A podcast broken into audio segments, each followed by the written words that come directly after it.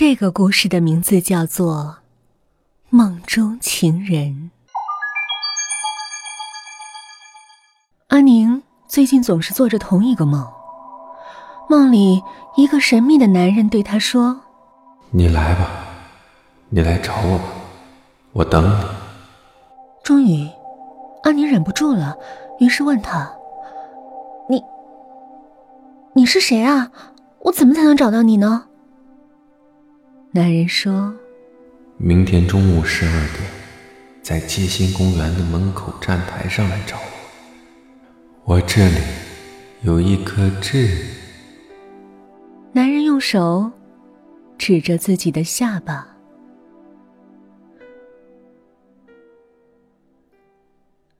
醒来，阿宁匆匆找到自己的好友平平，并把一切告诉了他。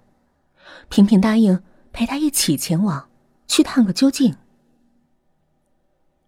中午十一点五十五分，两个人如约来到了街心公园，却不见那个男人。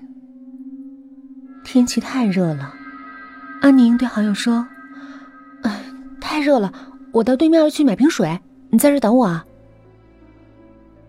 说完，阿宁就往街对面走去。就在这时，一辆车子冲了过来，一声惨叫，阿宁已经倒在了血泊中。当那辆车打开车门，准备把阿宁送到医院时，平平才发现，那其实是一辆灵车，而车里的玻璃棺材中躺着一个男人。